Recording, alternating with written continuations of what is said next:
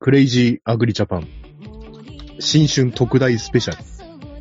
えー、今日はですね、あ、ガス屋です。今日はですね、えー、日本農業界ポッドキャスターのトップを走る、走っていらっしゃいます、北海道は、北海道のノーコロさんこと、ジョンさんをお呼びしております。はい、どうも。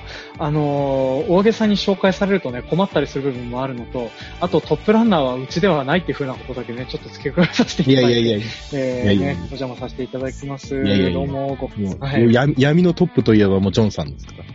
そうですね。あのーここ最近はですね、えっ、と、まあ正月フードファイト巡業と言いまして、あのー親戚宅で出される食べ物を全員と食べて、あのーなんていうの？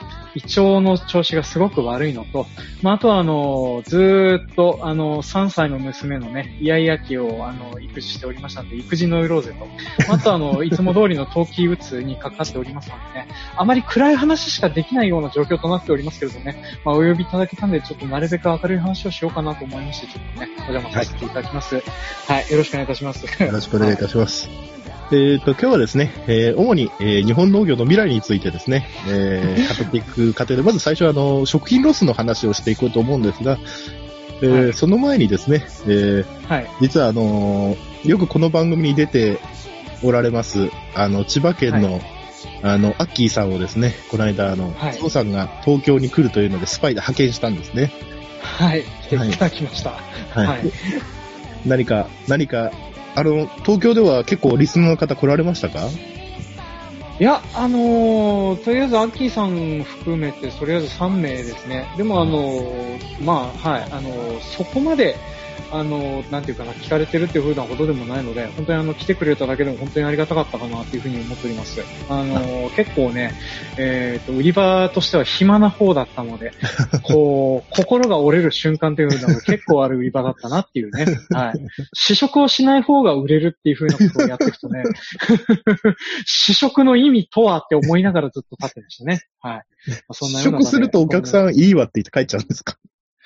あの、試食をそもそも取ってもらえないんですよね。まあ、あの、お米の提供の仕方の問題だったのなぁとは思うんですけれども、まあ、基本的にあの、ラベルっていうか、どっちかというと、あの、試食よりもセールストークとかそっちの方が売れ、動いてたかなっていうふうなのをやってて思いましたね。うん。こうね、やっぱりあの、なんか、ある程度ね、汗をかいてる米をラップでくるんだものをね、お渡しするのはね、やっぱりちょっと提供の仕方が悪かったんだろうなっていうふうなことをね、ここ最近帰ってきてから反省はしてたんですけどね。あはいな。るほど、なるほど。あの、炊いたお米を保護するのにラップ巻いてたから汗をかいたのが。そうなんです、そうなんです。あはい確かに見栄えは悪いですね。そうなんですよね。まあだからね、あの、粗熱を取ってから、えーうん。ラップで巻いたりとかね、したらよかったのかなと思うんだけど、そんなことをしてる場所がないんだよね。一緒にあ、のーなんか試食販売でピザ屋さんがいたもんですけど、どっちかというとピザ屋さんがそっちのね、主となってたのでね、まあ、うん。片見狭くやってた身と してはなかなかできなかったなっていうのをね、ちょっと今年は思っておりましたね。なるほど。はい。じゃあ、来年はライスバ、ライスピッツァで突入ですね。ライスピッツァですね。うん。作ったところで、そしてあの、あれでしょ？売ってるのはでも白米なんでしょ？そうそうそうそう加工すると、加工するとこのようになりますって言ってね、米の食味とはっていう風な話になってくるからね。そうそうそう。とりあえず売れれば何でもいいんですよ。売れれば何でもいいですね。なんかあの、あっと驚く試食方法とか考えませんっていう風に言われてですね、私あの、魔法陣ぐるぐるっていう漫画をご存知ですか、ね、ああ、懐かしいですね。はい。それでですね、あの、半裸のおじさんで、北北親父っていうのがいるんですけど、まあ、その方がですね、脇でおにぎりを握ったものを提供する、するっていう風なね、シーンがあって、はいそのことをずーっと頭の中に浮かべながらね、販売とかしてたりはしてたんですけれども、はい。まあ、私がやったらあの、脇毛が大量につくことになるのでね、あっという間にバレてしまうなっていうふうなね私ちょっと古いんですけど、あの、昔ボンボンでオーマイ昆布っていう番組、あ、じゃない、漫画があってですね。ありましたね。うんうんうん。あれのあの、主人公の父親がとんでも料理を出してくるんですけども、はいはいはい。今それを思い出して、あのうん、一、週間歯を磨かないで、あの、歯の、歯と歯の間に詰まったものを爪楊枝でシーシーやって、あの、一週間分の高級料理を思い出すっていう料理があったんですね。ああ、うん。あのーあれだね、摘発案件だね、摘発案件。うんつ絶対にあの、ツイッターであのー悪い炎上してやられるやつだね。はい。まず一回ある口の中に含んで、これ3日前に食べたご飯なんですけどって言って出すという。最悪だよ。ねえうんまあまあまあ、そんな冗談を置いといてですね。はい。えーとまず、あれですね、食品ロスについて、ちょっと考えていきたいと思います。はい。考えていきましょでも、う。で、これはあの、わ私がちょっと前振り的な部分で話した方がいいのかしら。いや、どうぞどうぞどうぞ。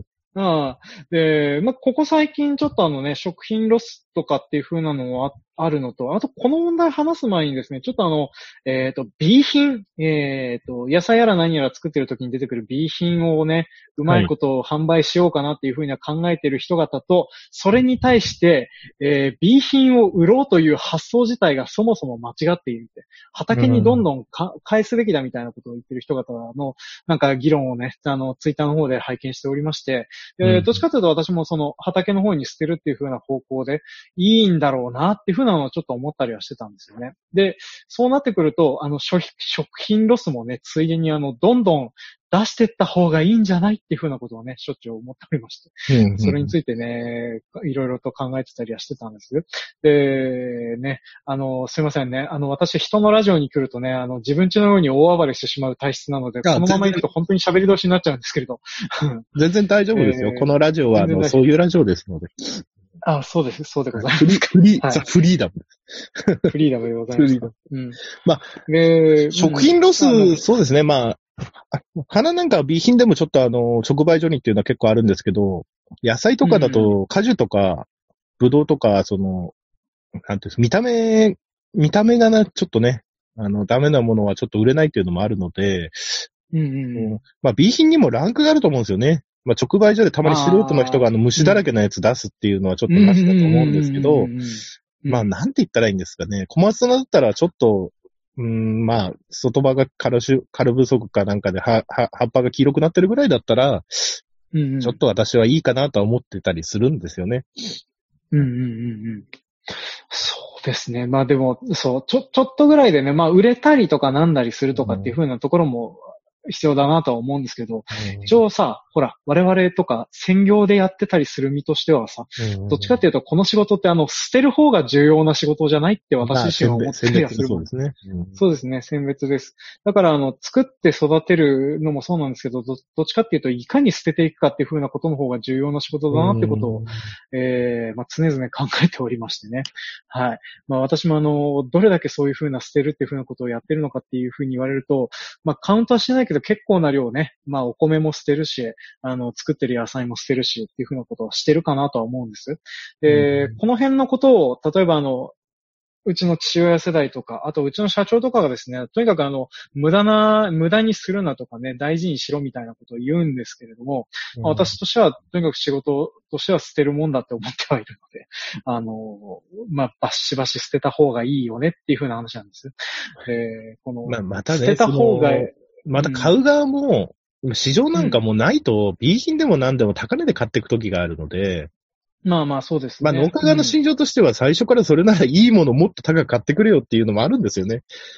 まあそうなんですよね。で、うんまた B 品が売れる年っていうのは何でも B 品が高くなってるので A 品なんかもっと高くなってるので、そうですね。うんパチンコと一緒で成功体験がやっぱりその、あの、ギャンブル中毒と一緒で、当たった時は覚えてるけど、外れた時は覚えてないみたいな。なるほどね。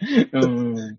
B 品が金になれば、おあなんていうんですか、おベットして倍になって帰ってくるみたいな。うんそういうところ農家結構あるんですよね、やっぱり。ああ長くやってればやるほ。まあど。うん。うん。たまにですよ、こんな病気だらけのやつが、あの時ケース単価数千円で売れたぜっていう話を多分農家のおじいちゃんがするんですけど、うんうんうんうん。だからやっぱそれがやっぱ成功体験としてやっぱ農家としてはね、うん、多分残っちゃうと思うんですよね。残ってて。うん。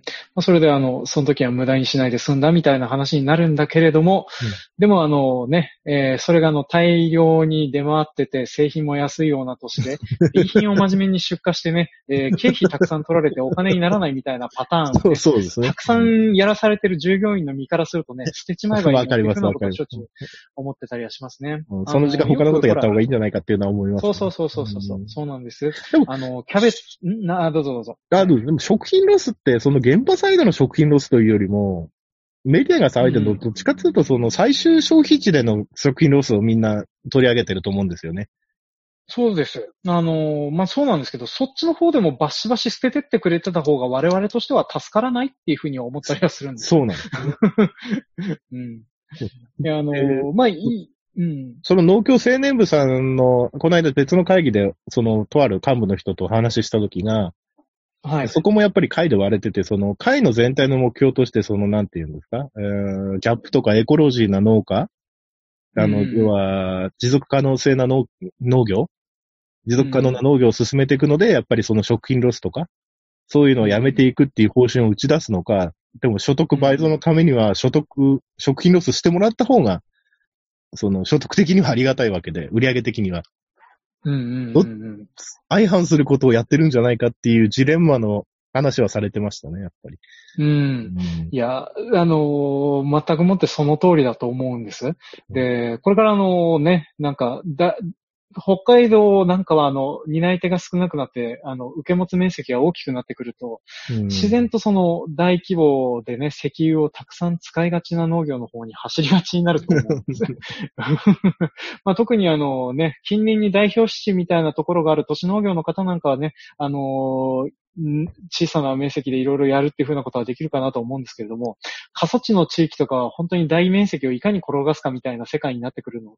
と、あの、大量に使ってもらわないと困るとは思うんです。うんってなると、これからあの、人口が減っていってどうすんだろうね、我々っていう風なのをしょっちゅう思ったりするところなんうですよね。んうん。まあ CO2 に関連して言えば、生産してると同時に我々 CO2 を減らしてますからね、生産、あの、作物を作る作る。うんうん。うんうんうん。だから、まあそう。うん。そう、農業分野のその排ガス規制とかって俺全くのもうなんか弱者いじめにしか見えなくて、うんうんうん。だから環境という名前で商売してる人もいるし、環境というものでその発展途上国をこれ以上発展させないような足かせにしようとしてるのも先進国での見え隠れするし、うんうん。だからそういうの見えちゃうんですよね、今のネット社会だと。うんうんうん。だからグレタさんみたいなやつなんかもうみんなもう、もう、なんて、リベラル左派の人は結構盛り上げてますけど、そうですね。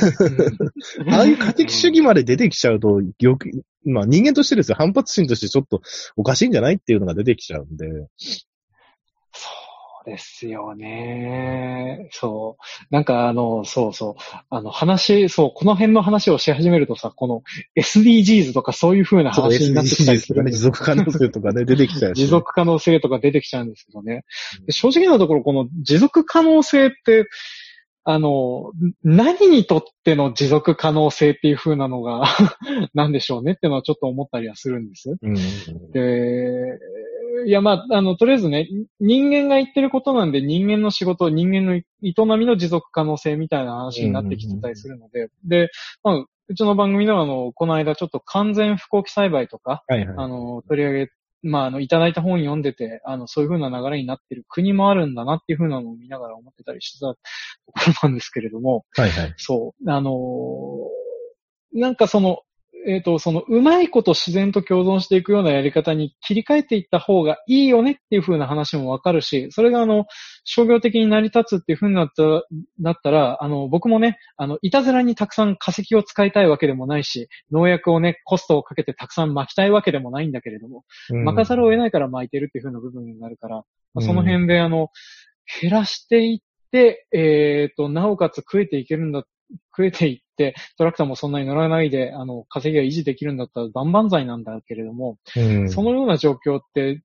どうやってできるのっていう風なところの今、過渡期なのかなとか思いながらね。そしてあの、過渡期にいながら、あの、これからちょっとどうなっていくのかが本当にわからなくなってきてるからちょっと不安な部分もあるよねっていう風なことをここ最近考えてたりはするんです。ね。あの、あれだね。これ意外とあの話の沼だね。いろんな方向に行っちゃうよ。まあそうですね。私的な考えでは、その、人間が地球を破壊してるとか、うん。もうマイクロプラスチックとか、その、なんていうんですかね、あの、人間が地球環境に与えてる、確かにあると思うんですけど、うんあ、の、もう人間のうぬぼれだと思うんですよね。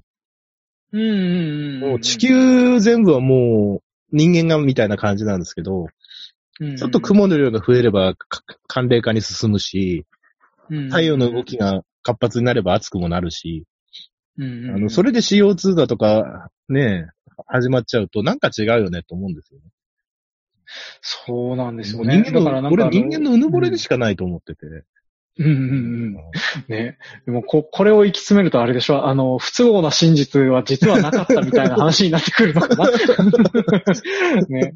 そうそうそう。まあそうなってきちゃうんですよね。まあでも、ただあの僕、なんていうかな、あの、この辺のエコロジー史観みたいな部分ってあんまり、え、エコロジー感ってあの、え、一番近いのがあの、えっ、ー、と、原作版のナウシカの、ナウシカのエコロジー感が一番正確的に近いなって思ってたりはするんですけど、あの、宮崎駿のエコジエコロジー感。あ、わかりますよ。うん。あの、なんていうかな、あの原作版のナウシカね、一応あの、全くご存知もない方のために一応説明をしておきますけれども、えっと、なんていうかな。まあ、あのね、えっ、ー、と、いろんな人類、人類の文明圏は不快というね、なんかあの、腐った海と書いて、あの、人が住めないものの中に埋もれてしまいましたっていう風な世界のお話なんですけれども、一応あの、映画自体は1巻2巻までの内容であって、うん、その後、7巻まで全部、あの、ナムシカの原作コミックが続いてたりはするんです。うん、で、あの一応不快の役割っていうのがそこであの、7巻あの手前ぐらいの方で、実はあの人間が横、あ、映画の方でも出てましたね。人間が夜通してた土を不快が綺麗にしてるんだっていうね。で、あの、な、後半の方ではあの、そういう綺麗になった土地の中で暮らしていける新人類が実は地面の方で眠ってて、それがあの、そこの地上に住んでる人方と取って変わるんだっていう風な話になって、で、ナウシカがその人方を皆殺しにするってところで終わったりするんですけれども、そう。で、ね、まあだいぶあの、かいつまんでだいぶ違ったことも言ってたりするんですけど、で、私、その辺のね、考え方が、あの、結構気に入ってたりする部分が、今生きてるものにとっての自然が一番の自然なんじゃないのっていうふうなことをしょっちゅう思ってしまってたりするので、うん、だからあの、まあ、ガス屋さん話してた通り、あの、汚れた地球とかそういうふうなものっていうふうなのを嘆いたりするんじゃなくて、これはこういうものなんじゃないっていうふうに受け止めた方がいいんじゃないっていうふうなのをね、ちょっと思ってたりはしてたんです。まあ、だからあの、なんか、それに対して地球を守る云々のことに関して言うのはどうなのかななんてことをね、考えてたりはしてたんだけれども、えっ、ー、とね、こう、あれだね、自分の番組だったらもうちょっとね、考えていろいろ喋るんだけどね、勢いで喋っててダメですね、これ。全然大丈夫ですよ。この番組は、勢いとその場のノリで成り立ってる番組ですので大丈夫です。はい。全然大丈夫。いただけるとありがとうございます。そうなんですよ。はい、やっぱり、でも、うん。だから、なんていうのか、学校教育でもや、なんていうのかな、その、うん、科学的なことを否定してなんていうから、人間が想像でできるその科学的な物証とかじゃなくて、イメージで、うん、っていうのは結構農業界も、普通の世界も蔓延してて、そのご飯を無駄にしちゃいけないって言うんですけど、もう白米になる時点でだいぶロスは出てるんですよ、選別機にかかってて。うん。色線で。色線で、色線かけるとお米の量が、あれ、こんだけしか取れなかったのって多分みんな思うと思うんです、米農家。はい、はい。あのー、ね、うちもあの、よくやっておりますけどね、だいぶぶどまり良くする努力はしたんですけどね、どうしようもならないことはありますから、ありますね。飛ぶときはありますね。あります、あります。はい。最近あの、昼食需要のおかげでね、そういう風なお米も売れるようになってありがたいなと思ってたりはするんですけど。はいはい。ちょっとこの辺を話し始めると。で、結局節分の恵方巻きが結局多分ひ、火種だと思うんですけど、うんうん。恵方巻きシーズン終わったらみんなハロースが出るとか言うんですけど、で、今回、うん、去年あたりから半分のサイズとか、うんうん。始まっちゃってるんですけど、どうなのかなと思うんですよね。あれがなかったら、多分俺、あの、業務用米でだいぶ食品のその、年間のその、食品業界が使う量ってだいぶ減ると思うんですよね。そうですよね。いや、そうだと思います。いや、だからああいう無駄を見越して、あのー、使ってもらったり、使ってもらったりすることで、まあ、潤ってる業界っていうのも変ですけれども、あのね、なんか助けになってるところとかもあったりはするかなっていうのは思うんですよね。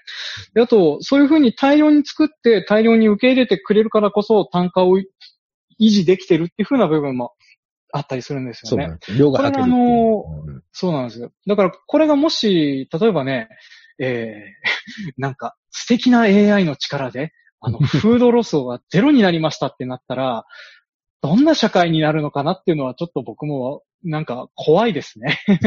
あの、作る量からして管理されるような状況になるのかなっていうふうなのもね、思ってたりしますね。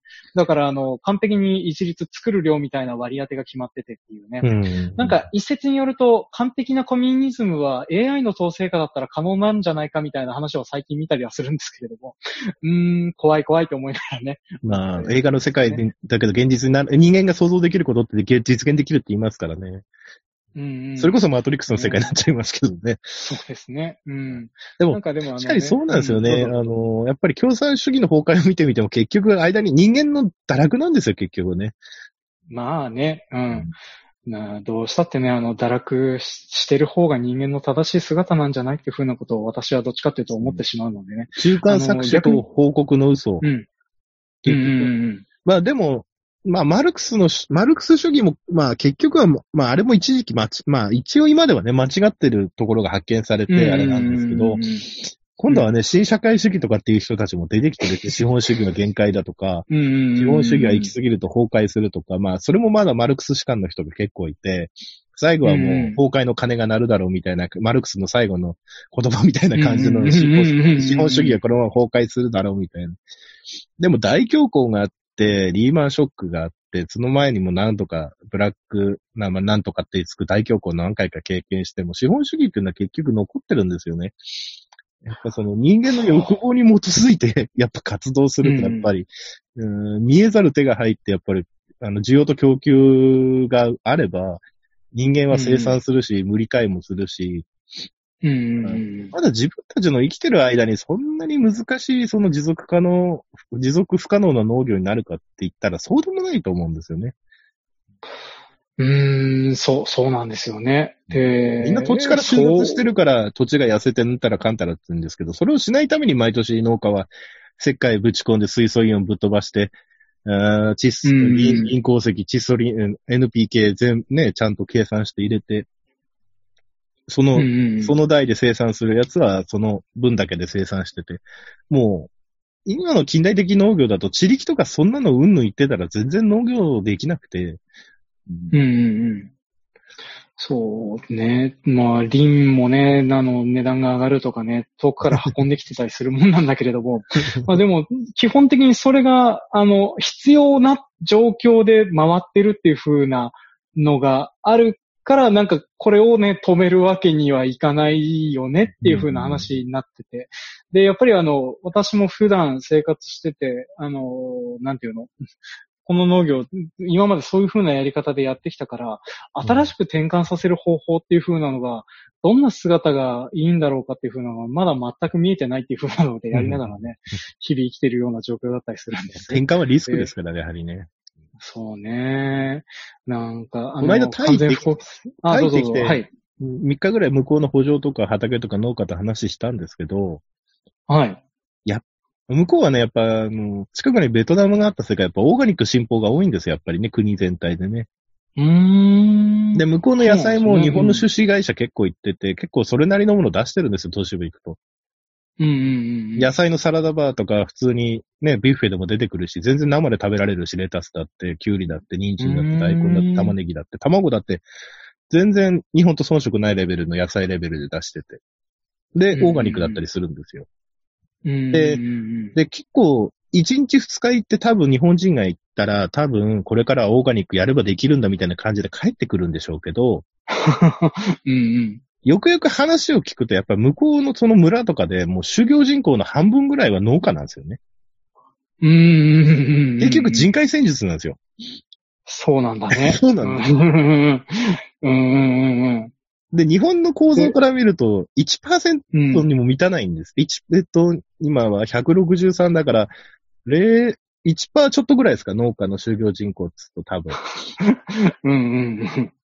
向こうで3割4割、就業事故の3割4割が農業やってる国と、こっちでどうやってオーガニックやろうかなって考えるのではまず違うので、で向こうはやっぱりそのね、ベトナム戦争とかあったね、国も接してるし、そういうイメージがあるから、うん、結構その、反、反アメリカのプロパガンダも結構回ってたりするので。ああ、まあ、そうそうね。それでね、農薬使いたくないとかっていう風なのもね、当然出てくるだろうしね。うんうんうんうんうん。なるほどね。うんもう向こうはもうバイオベッド作ってそこからもう土地のやって、ね、まあ日本では否定するわけじゃないんですけど、うんうん。だから結局なんで農薬が発展したかって言って、やっぱり人が介在でき、人を介、なんですか、結局人を介在させられなくなったわけですよ、結局日本では。そうそうそうそう。うんうん、結局、集団就職から始まって、高度成長から始まって、結局農村が生んだ人口を都市部が吸収して、高度経済成長したわけなんで、その過程でやっぱり人が農村からいなくなって三ちゃん農業になってって、で、草も取れない、ね、虫も手で牛乳瓶で捕殺するわけにもいかないってなったら、やっぱり薬になっちゃうわけなんですよ。雨は降るし、気はあるとなると。うんうんうん。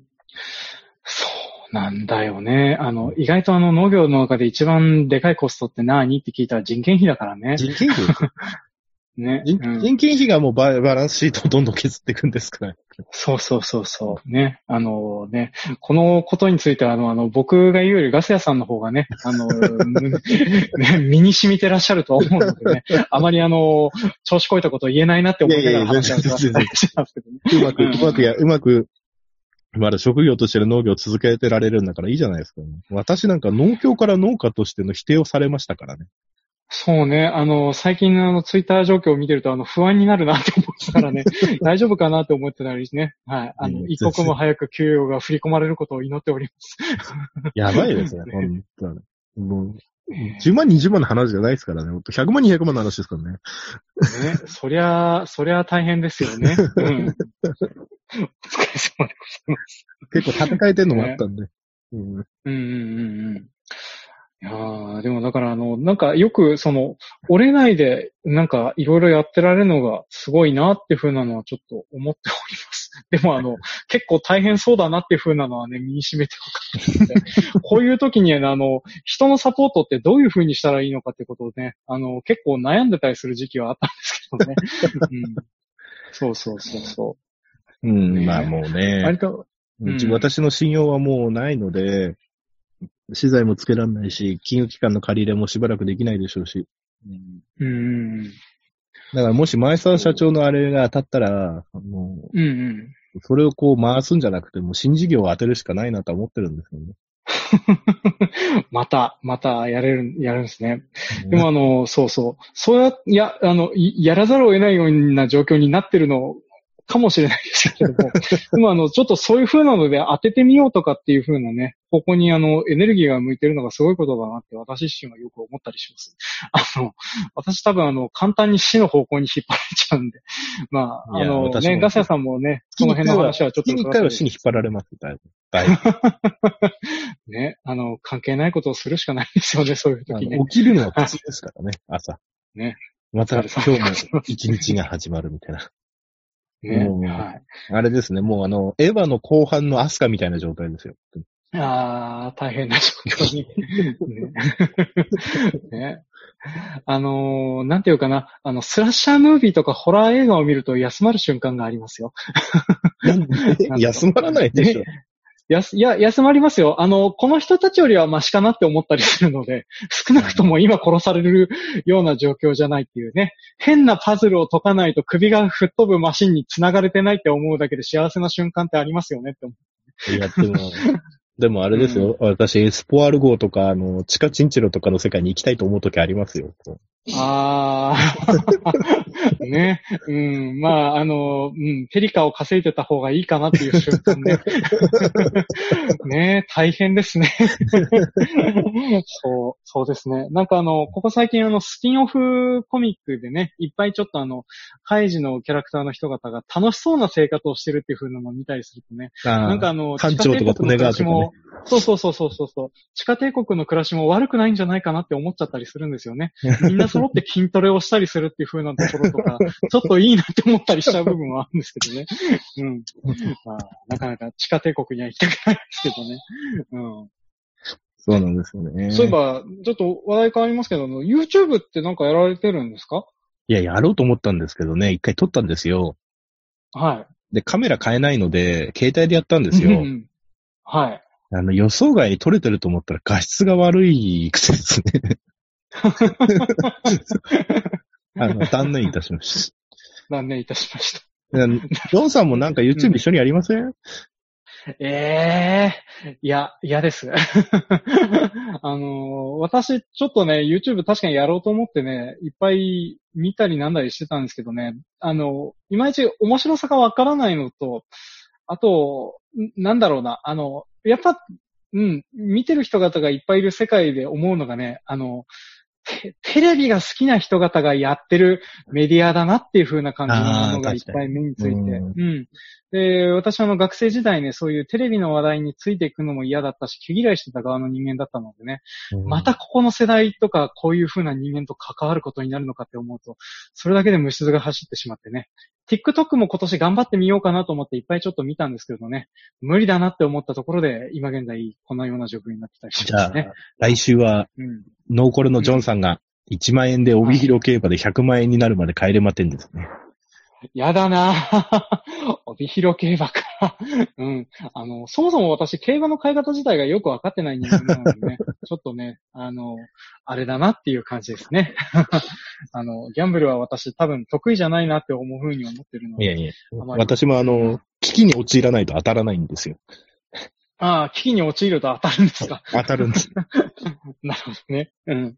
なんか、この間もなんか当たってたんですか？この間の。ちょっと放送みたい、自体はちょっと僕、話がわからなくては聞けてないんですけれども。ああ、えーっと、まあ、それ、あれです。まあ、まあ結局ですね、年末に70万必要でですね、うんうんうん。手元にあったのが23万ぐらいですかね。うんうんうんで、3日間、ずっとあの、あの、モンスターを10缶ぐらい飲んで、タバコ15箱ぐらい吸ってですね、うん。うんうんうん。あの、競馬競輪協定で揃えたんですけども、うんうんうん ちょうど年末ぴったり払う額揃って、それで払いましたね。うん。ね、あの、払えるようになるってのがすごいなって思います。持ってらっしゃるっていうか、その、危機感に迫られた集中力、さすがです。うん。もうほとんど寝ないで予想して、次の日のレースもずっと買ってましたからね。うんうんうん。そう、割とあの、ね、一回しか、あの、僕あの、札幌の競馬場とか、あの、はい。妻と結婚する前に一回行ったっきりなんですけれども、はい。い一生、一生懸命ね、イメージを変えようと、あの、競馬場のね、雰囲気を明るくしてみたり、インテリアを変えてみたり、あの、カフェテリア的な内内装やらない何やらを整えていたとしてもですね、はいあの、うなだれているおじさんとか、本気で怒鳴り声を上げて凹んでいるおじさんとか、あとはあの、いろんなところに捨てられている馬券とかを見るとですね、はい。恐ろしい世界だなっていうふうに思ってしまったりするんですよね。あの、まだ中央競馬だから綺麗なんですよ。もう、あ、そうなんですか。競馬場ことれかが、中山はもうショッピングセンターみたいになってて、うんうんうんうん。地方競馬行くと、もう昭和なんですよ。禁煙って書いてあるところでみんなタバコ吸うし、室内でも。あのうんうんうん本当に、あの、床はもう新聞とか外れ馬券とあの、わけのわからないゴミが散乱してて、うん。うんうんうんあの、ホームレスみたいな人もなんか、あ、暖を求めに来てたりとかしてて、うん。うんうんうんうんうん。なんか、すげえ場所ですね。すごい場所ですよ。はい。まあ、あの、なんとか生き延びてるようで、まあ、と思います。まあ、地方競馬はその、区、区、区とか市のやつなんですけど、うんうん。あのー、中央競馬って農林水産省所管なんですよ、あれ。ああ、そうなんですか。収益、収益金はなんと農業補助金の原資になるんですよ。ああ、そうなんですね。あ、そうか、そうか。まあ、そうですよね。うん。はいだ主に畜産業ですよね。そうだそうだね。うん。まあ、そうですね。やっぱ、掛け事持ってるとこういう時ってね、そりゃ、いいですね。そりゃ、あの、IR いろんなところが入れたいとかっていうふうに思うわけだよな、というのをね、最近ちょっと思ったりはしてましたけども。うん。でも、まああれですね、JRA は年間2兆円ぐらいかなで、取り分が20%から30%なんで、馬券によって取り分違うので、うんうん。だから数千億円がそれで収益になってるんです、毎年ね。うーん。まあ、豆知識ですけど。そう、そうですね。なんか、すごいですね。あのー、掛け事って って。取れるところからね、取った方がいいなっていう。結局、協定も、笹川良一が結局日本残税つって、戦後日本に金がなかった時になんとか集めようって言って作ったのが協定なんですよ。うーん。あれ地方自治の財源になるんで、地方市市の。うんうんうんだから、協定とかなんかだと、津とか、あの、ぐうんあの、気流とかそうなんですけど、その自治体の収益になるんで、競輪もですけどうん。うんね宝くじもね、まあそんな感じでいろいろ使われてたりするっていうのをね、なんか見てたりはするけど、まあね、こうやってその、うん、引っ張ってこれるっていうか、すごいこ、お金が動くところからお金を取るようにした方がいいねっていうふうなことを考えるとね、早いと株式もある程度取るようにした方がいいんじゃないっていうのはちょっと思いつつ、自分も株式やってたりするとね、あの、ニーサはまだ続けてほしいなとか思ったりしながらね。あ、じゃあ株式大変なんじゃないですか？今大暴落してますよ。うん。あのーあんまりね、見たくないような状況になっててね、ここ最近はあのーあんまり見ないようにしてるんです。現実投票してるっていう風なのが正しかったりはするんですよね。はい。なんだ、相談してくれればよかったの。先週友達、ね大学の時の友達株どうかななんてこの間電話してて、いやもうバブルの毛出てるから一旦様子見た方がいいよっつって、そいつ売ったら今週イランのおかげで大助かりしてましたからね。あの時売っといてよかったっつって だって実体経済でこんなにかけ離れてて上がってんのもおかしいだろうっつって、そろそろやばいよっつったら、うんうん。そいつ本当に売っちゃったんだよね。うんうんうん。いや、あのね、ちょっといろいろ、調子こいていろいろやるとね、ろくな目に合わないなっていういや、それだけ余裕があるってことです最から大丈夫ですよ。ね。はい。あの、少し明るい話に持ってこうかなと思うんだけどね、今、そうそう。なんかね、あの、ちょっとどの路線に行ったらいいんだろうって思いながらね、とりあえず考えてたんですけれど、あの、ガス屋さん、あの、僕の GoPro 使います？な、なんですか？いや、あの、Go、GoPro っていうそういうなんかね、あの、なんかちっちゃいカメラなんですけれども、4K ぐらいは撮れたりする。まあ、片落ちのやつなんですけど、まあ、よかったらガス屋さんあげますよ。あの、ただで。うん。マウントやら何やら。GoPro ですか、うん。うん。まあ、あの、なんか、カメラ、カメラですよね。うん。いや、なんか YouTube、なんかちゃんとそのままやるっていうんだったら。で、あと、まあ、最悪なんかの足しにしてくれるんだったら、つっても、売っても5000円にもならないかもしれないんですけれども。あ、本当ですか、うんうん。まじゃあ、なんで、もらうんじゃなくて借りますね、GoPro。あ、じゃあ、そういう風な形で、ちょっとこれ、あの、後で、あの、なんか、やりとやら何やらはして、あの、ちょっと送り先伺って、ちょっと送らさせてもらおうと思います。はい。はいあの、正直ね、あの、僕もメルカリで売れなくてどうしようかなって思ってたんで。ね。まあ、それだったらちょっと使ってくれそうな人に行ったところ方が僕は嬉しいなあと思う。ありがとう。いはい。や、ガス屋の1日3万円稼ぐ生活っていうので始めようと思ったんですけど、はい。あのーなんとかして1日な3万円稼ぐという。うん。それであの、なんていうの、えっ、と、なんか、うん百万人ぐらいのチャンネルを持つようになりましたら、あの、その時に、そう、色をつけて返してもらえれば。はい。あ、なんか怖い。私 なんか怖い。あそんな多くは望まないですよ。私、あの、高級ソープ1回分ぐらいでいいかなと思ってたりしますので。あ、わかりました。わかりました。はい予約しておきねます。すごく安上がりでございますので。予約しておはいきます。あ今のでもう、ノーコロさんのあの女性リスナーは100%離れましたね。ね、はい。ね、もうね、おじさんになってくるとね、あの、セックスレスになったりなんだりね、いろいろな、ね、悩み事があったりするのでね、こういう風な話題も出ますよ。ね。っていう風な流れからね、ちょっとあの、そうだな、一応、この間ガスラさんと収録した時に、結局取り損なってたあの、なんか、農村社会と町相撲みたいなものについて話をしようかなとか、ちょっと農村社会と何ですか？町、町相撲？なんかあの、町相撲っていうかなんかあの、こうさ、やっぱあの、風俗にみんな揃っていきましょうね、みたいな、あの、関係とかさ、あの、ご講師やら何やらをするとかっていうふうなことをですね、ここ最近僕あの、比較人類学の本とか何やら読んでまして、はい。それでなんとかあの、そういうふうなね、呪術とか、あの、民族学の事例を用いてこの辺について説明ができるんじゃないかとかね、そんなことを思いながらちょっと話をね、ノープランで今始めててね、一生懸命組み立ててるんだけどね、うまくいくかな？うん。で、ガサヤさんのところもあるかなと思うんですけど、飲み会とかでご講師ってありません？なご講師？ご講師。あの、寸志を包む。あの、先輩があの、飲み会とかで消防団とかありますね。うんうん。で、あれってなんでするんだろうってずっと思ってたんです。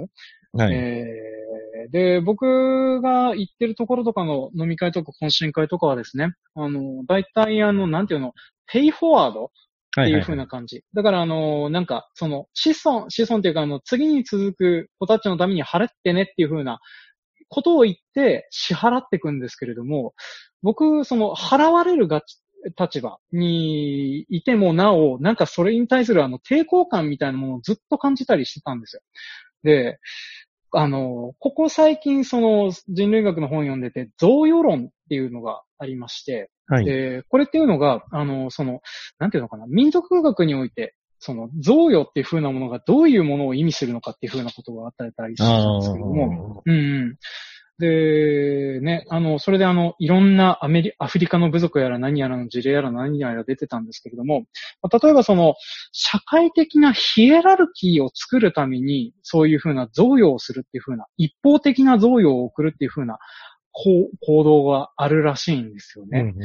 えっと、まあ、例えばその、なんていうかな、狩猟採集民族とかそういう風なので、腕のいい人とか、下手な人とかっていう風なところが当然出てきてもおかしくないような社会とかで、それがあの、なんか、あの、平穏になってたりするのはなんでかっていうと、その、贈与っていうかその、な、なんていうかな。あの、それぞれの人が、あの、なんか、贈与をうまいことやり取りすることによって、あの、ななんていうかな、それぞれが得る獲物の量とか、まあ、富の再分配が均一に行われてるから、ああ、そうそうそうそう。そうです。ですね。はい。うん。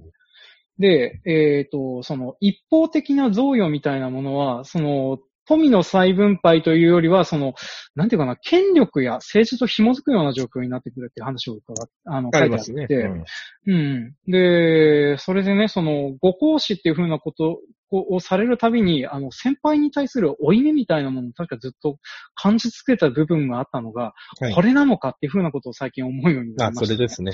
うん、そうそうそう。で、もうここ最近はそうやってその、ね、今までその支払ってきた、えー、先輩方にいいダクダクといいようにされた結果ですね、私あの、えっ、ー、と、自主的な参加を強要されている団体の役員を今年もやらざる、あ、今年度も、えー、次年度もやらざるを得ないような状況になってしまいまして、まあ、それが関係してたのかな、なんてことをね、思ってたりしてたもんですから、ちょっと、いや、あれだなっていう風なところで、ね。えっと、おっと、これはあの、意外と、掘ったはいいけれど、そこまではそこが深くなかったぞっていう、ね、いやいや、全然、今ね、全然、思ってる。掘り下げましょうよ。掘り下げましょうよ。うん。まあ確かにあるんですよ。その青年部とかに、その農協の役職者とか、うん、あの、うん、ね、がお金出して寸志で遊んできなよとかやるのも、結局その、延々、延々と続いてきたその権力構造の維持のために使われてるなっていうのは、それ考えた時があって。うんうんうんうん。だ結局、お前らは俺らのお金で遊べるんだぜ、みたいな。うんうんうんうん。だこの体制崩さない方がいいよねっていう感じなのは、うすうす考えてはいたんですよ。うんうん、なんで寸志なんだろう。まあ結局帳簿に乗らないお金、領収書のいらないお金ですよ、結局ね。捨て金みたいな。うんうん、向こうは捨て金だと思うけど、こっちにしてみればそういうわけいかないので。うんうん。そう。だからあの、な、その贈与を打ち消すのにも、やっぱりあの、贈与とか、何か対価を払うみたいな行動をこっちがせざるを得なくなるんですよね。そうですね。だからあの、うん、本当にあの、たかだか飲み会で一回払われた1万円のために、1年間そういうふうな区域にさせられるのかと思うとめんどくせえなっていうふうなことをね、ここまあ、消防団がいいです、ね。腹立つように、そうですね。消防団がそういうふうな感じなんですね。お疲れ様でございます。まあ、町とか自治体にしてみれば、その地域とかでもそうですけど、講演会費、うん、協力金、うん、で、個人に行き渡ってないの知ってて、行政はあの団に、団員、団員の個別手当を払い出して、それを団の運営に使ってるのミスミス。結局、裏では見過ごしてるわけですよね。本当はダメだって総務省指導してても。うん、結局、これ金やるんだからお前ら分かってるよなっていうのが消防団と自治体の関係だと思ってて。うんやらされる方はたまったもんじゃないわけですよ。そうなんですね。国の予算としては一人何万円って年間出してるはずなのに、うん、ほとんどどこかで誰かが搾取してる。だけど、その、そのだ、その段を維持するためにはしょうがないっていうヒエラルキーがある。うんうんうん、消防団なんか年間にしてみれば30日も出動しないんですよ、訓練を除けば。火事でなんか。10日に一度火事なんか起きないんですよ。そうですね。そんなに起きてないですからね。うん。そうで、なんかね、あの、ここ最近その、いろんな、あの、地方の団体やら何やら顔を出してて思うのが、はい、この辺の強制力が薄まってるなっていうか、あの、冷静になってそういうふうなことをしない方がいいんじゃないかっていうふうにことを考えている人方が増えてきてるなっていうふうなことをちょっと思ったりはしてるんです金がなくなってきたんですよ。まあ、そうです。なくなってきた。はっきり言ってしまえばそういうふうなね、あの、払う側の余力がなくなってきたっていうとっても悲しい話なんです。で、それがなくなってくると、今度何が起こるかっていうと、あの、ヒエラルキーがなくなった結果、逃げられる人がいっぱいいて、で、それで逃げ損なった人がそこで頑張らないといけないような状況っていうのが作られてきてるような状況なんですよ。で、今現在私があの、ね、逃げ損なった立場みたいなような状況になっておりましてね。本当にどうしたもんかなって思ってたりしますけどね。はい。だから、あの、そう、ここ最近というか、あの、これからどんどんこういうふうなことが多くなってくるんじゃないっていうふうなのは思ってたりはしてたんです。はい、日本国内ちょっとあのね、いろんなことをお金を使わずにできてきた部分がね、本当にお金も払、お金を払わないと回らなくなってくるよねっていうふうな時代に間違いなく突入するよねとは思ってはいるんですけれども、うん、でもあの、今までやれてきたし、今までヒエラルキー維持してやってきたしっていうふうなのでやってきたからなんとかなってるでしょっていうふうなので、なると、突然あれがなくなった、突然あれが動かなくなった、突然ね、あの団体がなくなったっていうことがどんどん考えられるんじゃないっていうふうなのがあって、ちょっと暗淡とした気分になってたりすることは、ね、まあ、いいんじゃない、うん、と思うんですよね。もう人口減少に至ってきたら集落が減るのは当然で、集落が減るっていうことは、その集落のまた下のその個別のコミュニティがなくなっていくのも当然で、その過程ではどんどんそういうヒエラルキーがなくなっていくのも当然であって、うん。だから、そうな、うん、もう、もう、いいと思うんですよね。それはそれで。ああ、そうな。うん。あ、でもね、北海道に行って、あの、自分家の周りがどんどん過疎になっていくみたいな恐怖感みたいなのはちょっと感じたりはするんですよね。はい、あの、北海道の道内のね、旅行とかしてたりするとね、まあ、例えばあの、市とか町のお金がないばっかりに、あの、舗装道路のはずなのに草ぼうぼうの獣道になってる道とか見たりするとね、怖いなって思うんですよね。あの、20年後、30年後、うちの周りもこうなるんじゃないっていう風な恐怖感は常にあったりするんです。ね、そしてあとあの、えー、除雪やら何やらを農家に、農家っていうか担い手がいないような状況になってたりするとね、あの、まあ、車が自動で走るのはもっと先だろうし、あの、除雪車が自動で走るのももっと先だろうなって思うことを考えると、なかなか、あのー、なんか北海道ってその道を維持するだけでも結構厳しいんじゃないと思うと、こうやってあの、どんどん過疎になっていくっていうふうなことを考えると結構ね、恐怖感はあったりしますね。うん、まあ、それであの、ね、あの、まあ、結局その、なんかなくなっちゃえばいいじゃんっていう風な発想もよくわかるんです。うん、あの、うん。で、ね、そうってなると、まあそこで就業を営んでいる人間はどうなるんだっていうふうな話になるんですけど、まあ移動せざるを得ないよねっていうふうな話になると思うんですけれども。そうです。これが移動が規制されてる国だったら、うん。どうにかしなきゃいけないと思うんですよね。国とか自治体が責任持って集落でじ、ね。だけど、うん、北海道っていう国、北海道って国じゃないけど、北海道っていうところ時点が、この100年、150年で、本州からどんどん開拓で、開拓で入ってって、うんうん。新しくできたっていう感じじゃないですか、どっちかっていう。そうですね。うんうん。この100年とか200年の話なんですよ。うんうん。で、人類の元をね、何万年も遡ればみんなアフリカなんですよ。もともと誰もいなかったわけですよ。そうですね。うん。だから、まあ、その変化の時に悲しい、そういうノスタルジーは感じるかもしれないですけど、それを維持したいってやると、どこかに負担がかかると思うんですよ。うんうん。うんだから、ね、で、そ、うん。だから人口が増えすぎちゃって本州で困っちゃったから、農家の三男坊、四男坊、五男坊、六男坊が満州か北海道に行ったわけで。うんうんうんうん。今度はその逆が起きてて。うん、うん、だからどんどん都市部の方には集中していくとは思うんですけど。うんうん。だから、まあそれはそれで、うん、うん、長い目で見ればしょうがないことなの。まあその現場にいる方たちはね、悲しい思いすると思うんですよね。うん、うんうんまあでも、そんなもんかなっていうふうなのはね、あの、まあ、それこそあの、ね、エコロジー感というかあの、その、まあ、そうなるようになってしまったものはしょうがないよねっていうふうに考えてる身としたらね、まあ、そのまま受けるほかないことなのかなっていうふうなのはね、ちょっと思ってた、ね、だから無理をしたのが夕張市であって。うん、んね、うん、うん。もう炭鉱なくなった後に何とかしようと思って、なんだ、何でもかんでもやったわけですよ、無制限に。そうね、箱物いっぱいやってたからね。うん。だけど。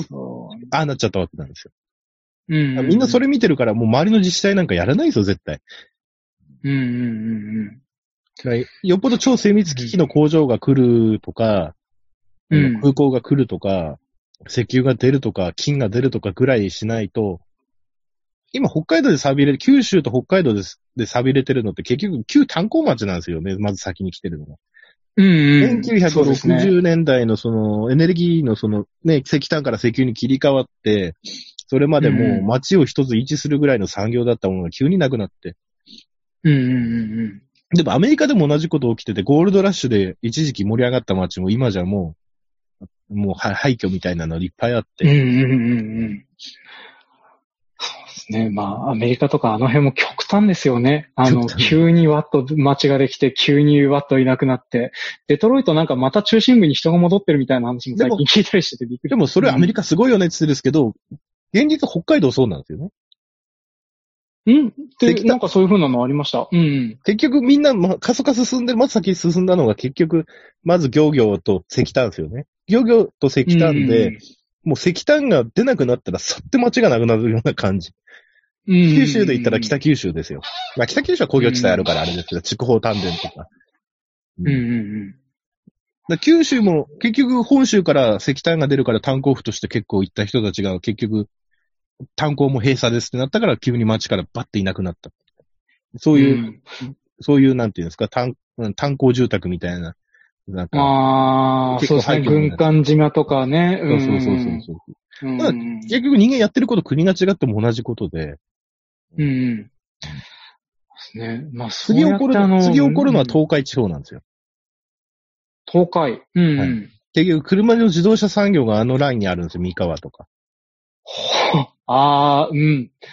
うんうん。で、私、浜松の方の金融機関系に呼ばれて、向こうで、こう、そう、なんていうんですか、向こうのその自動車の部品、マフラー作ってるだとか、あの、うんハンドル作ってるだとか、あの、触媒作ってるだとか、そういうメーカーとかで、こう、農業の何か作れないかっていうやつで呼ばれて一旦行く、何回かたまに行くんですけど、うんうん。結局もう大元から言われてるのが、電気自動車になったらパーツがもういらなくなるんですよ。うんうんうんうん。うんうんだから次のやつ模索してるんですよ、みんなね。うん。うん電気自動車になればマフラーはいらないし、触媒はいらないんですよ。うんうんうんだからそうすると、もうネジも部品も何もなくなるので、うん。うん。うんうん。そうするとあそこら辺ってみんなそうなんですよ。あの、結局工場に勤める人たちの街なんですよね。うんうんうんだから次起こるのそこなんですよね。うん。ああ、なるほどね。まあ、この辺は、そっか、あの、なんか産業構造の変化とかね、時代の変化とかで、そうそりゃ移り変わりたくさんありますわね、ってそいううね。そうそう。うん。明治の頃、明治幕末で日本はその解雇の、結局、うん。キートとかのね、やつから始まって、今度、インドが今度始まっちゃって、保護貿易が始まっちゃって、日本の繊維産業のバブルも終わって、まあ、まあ、今度戦後になったら今度化学繊維が来ちゃったから、今度どんどんダメになってって、で、今度石油産業になって、で、今度は自動車になってってなってたわけですけど、もう、うんうん。もう移り変われば人も人口動態も変わるので、うんうんうん。ね。で、それであの、冒頭の方に話戻すと、はいあの、あれですね、これで言う持続可能性って何なんでしょうかね。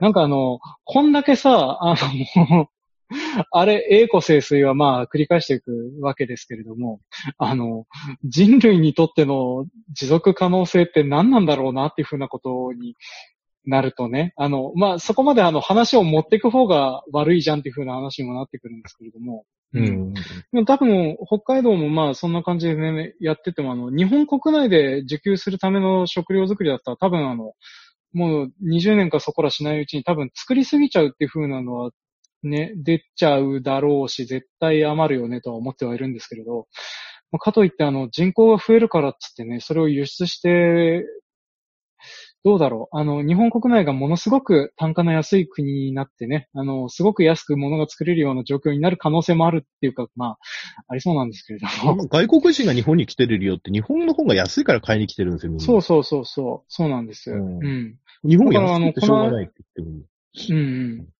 この間、あの、ね、えっ、と、当番組に出ていただいたお米博士っていう、あの、なんか、無農薬のお米を、なんか海外に輸出するために作ってるっていう農家さんが、はいはい、なんか、ハワイの方で販売しててバカ売れしてるみたいな話をしてたんですけれども、うん、でもやっぱりあの、そう、向こうの感覚するからすると安いんじゃないっていうふうなところで買われてたりするんですよね。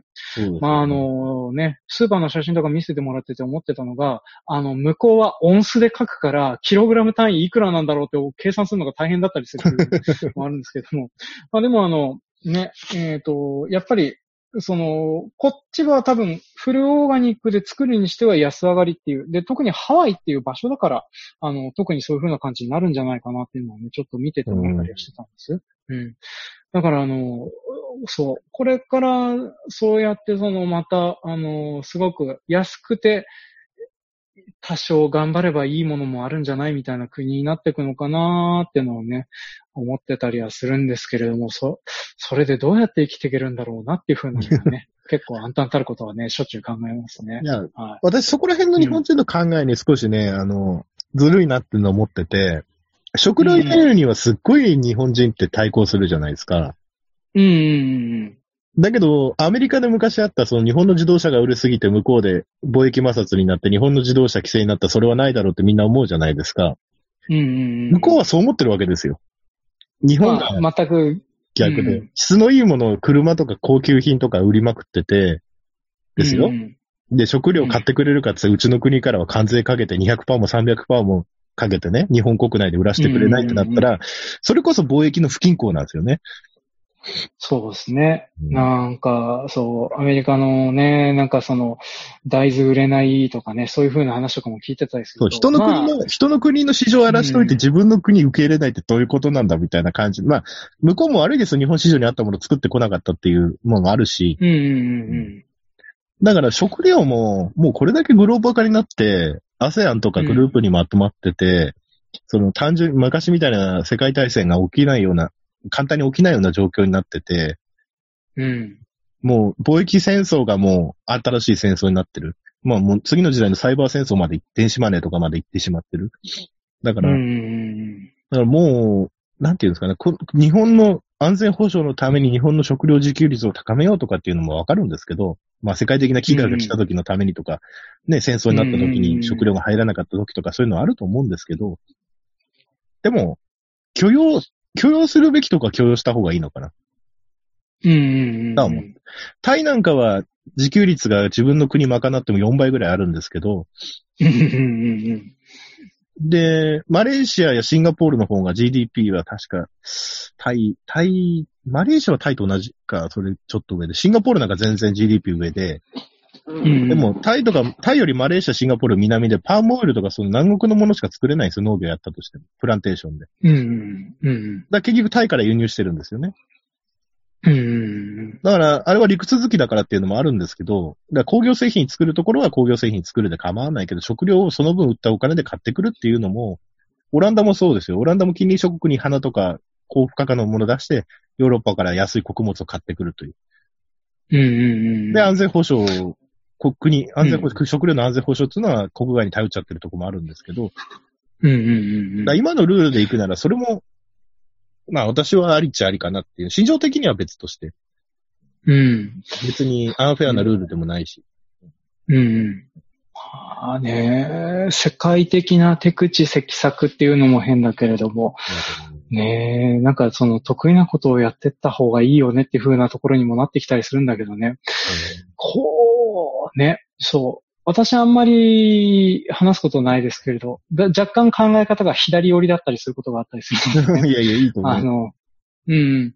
で、そうなってくると、例えばそこからあぶれる人みたいなものはどうなっちゃうんだろうなっていうふうにね。まあ多分この辺はあのね、死ねばいいじゃないで済む話なんですけれども。いや、死ねばいいじゃなくて、あぶれてるから多分、この少子化世代っていうのが生まれてるんです、多分。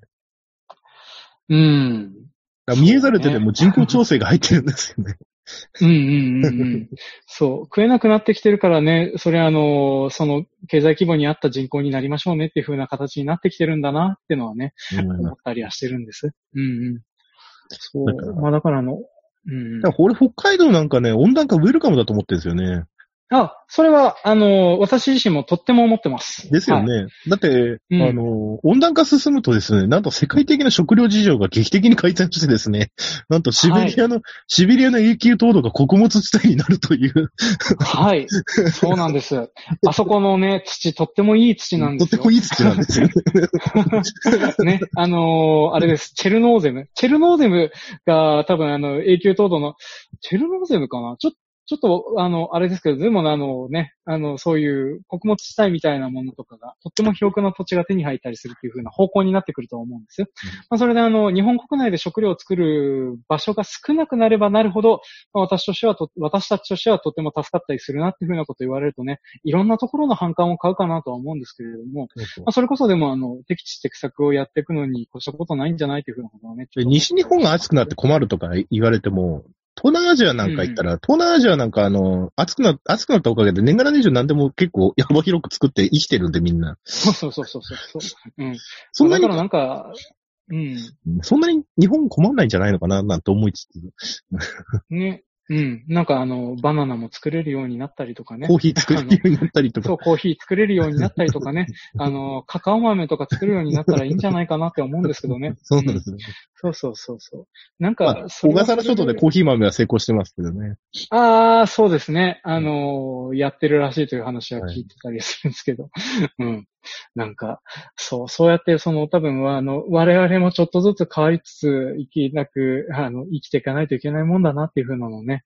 あの、一応でもさ、あの、なんていうの、えー、最近あの、ダーウィニズ あれ、変化できたものが、あの、進化の中で生き残ってるっていう風な話、よく言われてましたけど、はい、実際にはあの、たまたま生き残ったやつが、たまたま生きてるだけだよねっていう風な話が主流になってるって最近聞いてたりしてあの結構今ですね、生物界の中でも発見がいろいろあって、今まで見つかってない虫とか、うん。生き物、哺乳類、あ、哺乳類じゃないけど、爬虫類とか言って、あの、ダーウィンの進化論に当てはまらないのがちょこちょこいるんですって、やっぱ差が。そうそうそうそう。ね。だからあの、最近あの、ビジネス書とか読んでてね、ダーウィンニズムを持ち出してるところは、なんかあの、ふんって思ったりしながら見てたりそうそうそう。人間何か当てはめたがるんですよ、やっぱり。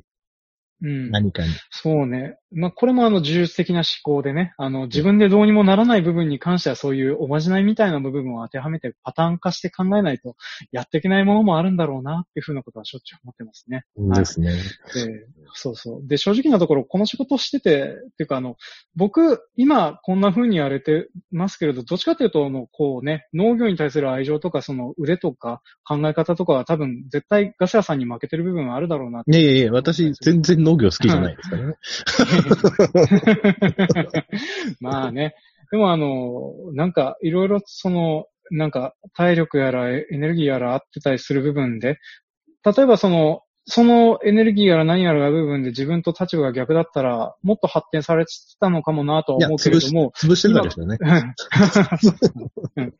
まあでもあの、なんだろう、あの、単純に僕が今これ喋れてたりやれてたりするのは、あの、単純にこの場所に入れた運の良さだけだなっていうふうに思ってたりする部分がほとんどなので、うんうんこうね、な、なんだろう、あの、就職氷河期世代あるある？私ギリギリ一応就職氷河期最後の世代ぐらいだと思うんですけれども、はいはい、あの、その辺のあるあるなんですけれども、えっ、ー、と、極端にあの、適者生存の世界で生き抜いてきた人方は、あの、なんていうの、弱肉強食の世界に染まってるんですけども、私みたいになんとか来てしまってる部分が、運が良かっただけだな、みたいな風なことを考えちゃったりするんですよね。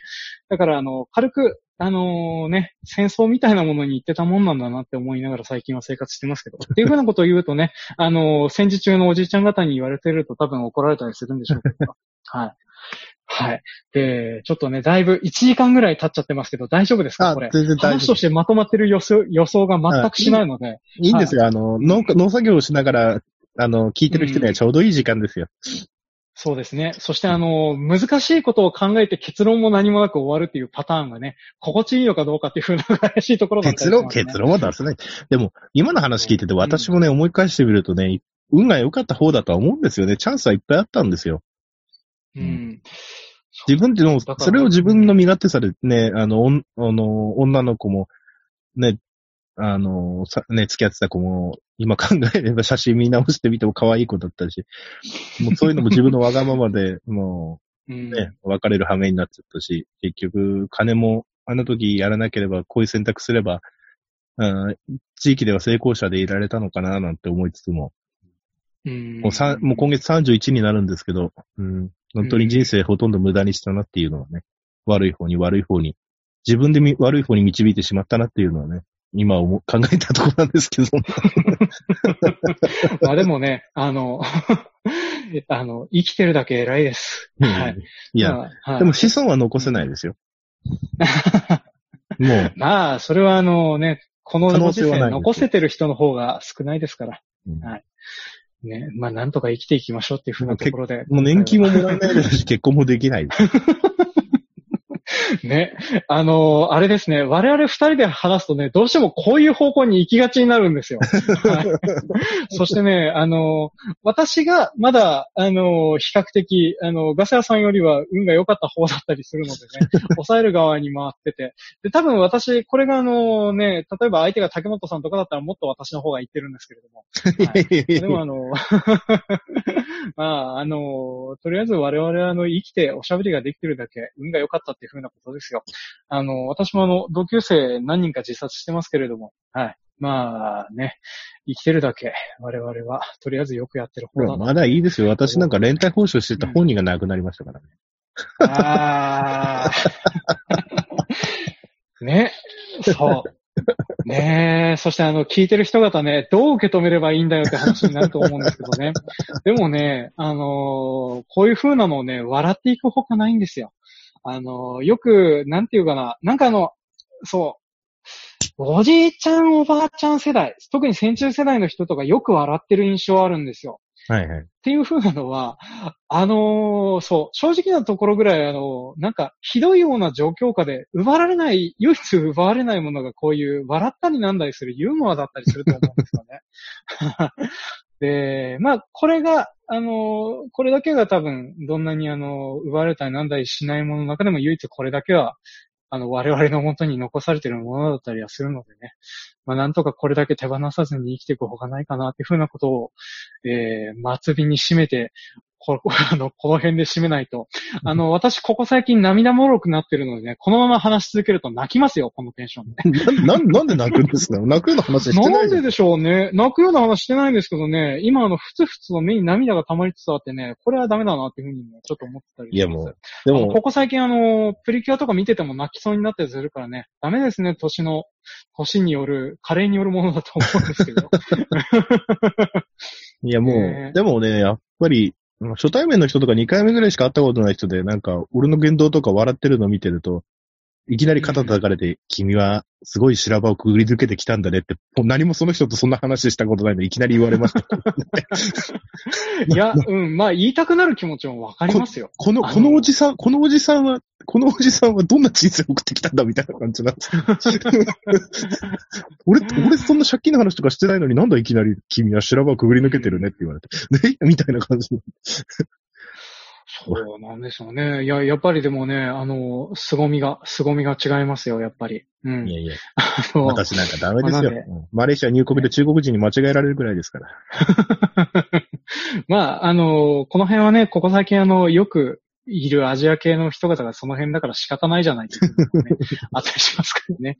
はい。ねえ。じゃあ、もう、はい。これぐらいにしておきますか、はい。一応多分あのね、この辺、ここからまたね、喋り始めるとね、また、ああれですよ、2時間3時間コースになって週休がつかなくなっちゃうのでね、一旦この辺で締めといた方がいいんじゃないかなって私は思います。はい。では、えー、今日はジョンさんをお呼びしてですね、えー、哲学から世界、世界、世界的規模、ね、食品ロスからよくここまで話広まったねって思いながら話をしてますけどね。いやいやジョンさんの知識の深さですよ、やっぱこの話ができいや、あのー、なんかね、ほぼボークみたいな球を投げたのに取ってくれるガス屋さんのおかげです。いやいやいやよく、よく返せてくるなって思いながら話をしてましたね。私は広く薄くですから。いやいやいや、さすがでございます。本当はい。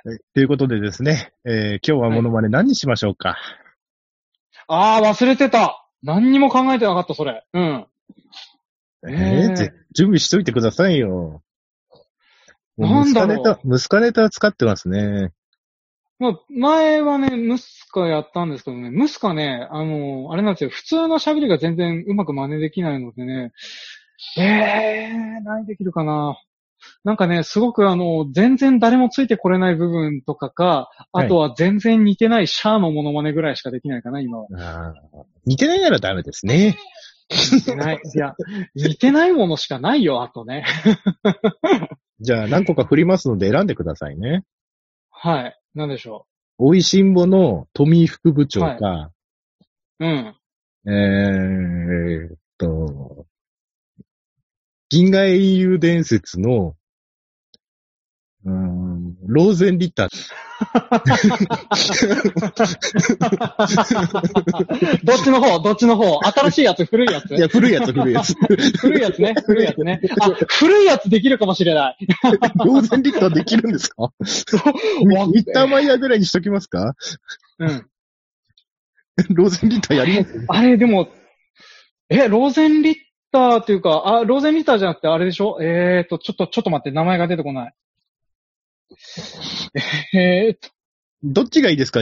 帝国と、帝国とどっちがいいですか？えー、帝国の方がいいかな？帝国の方がいい。うん帝国の方がいいな。あれでも、なんかね、できそうな気もするけど、やってみて全然違うっていう風な感じになりそうだな。えーじゃあ、ランマ2分の1の パンダ。パンダ、世代が、世代が分かれるね。うん。じゃあ、まあ、そしたらね、あの、富井副部長ちょっとやらせてお富副部長で行くんですか？ね そうですか、富副部長ですか？富うん。富井副部長って一つしかないでしょ？やりようって。そうですね。やりようってね、一つしかないでしょ？はい。じゃあ、えー、では、夜も更けてまいりましたので、えー今日は、ジョンさんの富井副部長で お別れしたいと思います。やめよあ、似てる似てる似てる似てるああ、よかったよかった。とっさにやった割にはね、いけるいける。似てる。ね、本当はあの、慶和とかそういう風な話をしたかったんだけどね、これはあの、練習が足りないからダメだね。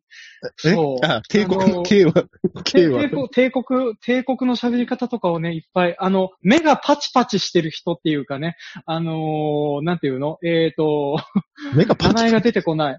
目があの、パチパチ塩沢兼、声が塩沢兼人さん。名前なんつったっけ？あの、最小、最小の人。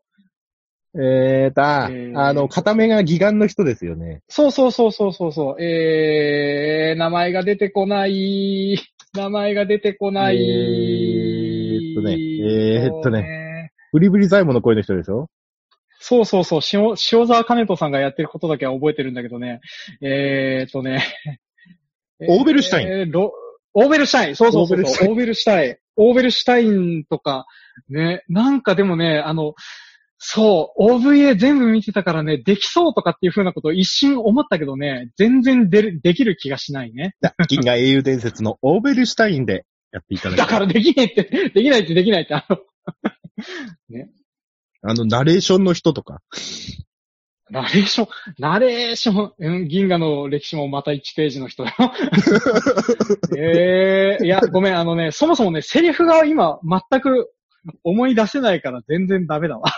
あの記憶がほぼ伝説の名台詞は、メルカツ提督とか？あー、いや。どうだろうあのね、なんか一生懸命ね、いろんなシーンをね、思い出してみたりするんだけれども、うーんと、なんだろう、皇帝ラインハウトが一発で誤解人という風なことばっかり思い出してしまってね。その辺でちょっと全然頭、まあ確かに、頭が一つで誤解人ですね。そうそう、さすが、さすが皇帝、23歳で天下を取るだけあるとかって思ったりしたんだけどね。そうね。あのーなんかね、あのぐらい突き抜けてるとね、あのーなんかすごいなっていう風な気になって終わっちゃうね。はい。あの、すいません。あの、この辺を話し始めるとね、あの、キリがなくなってしまうのでね、また別の機会にさせていただこうかと思います。はい。すいません。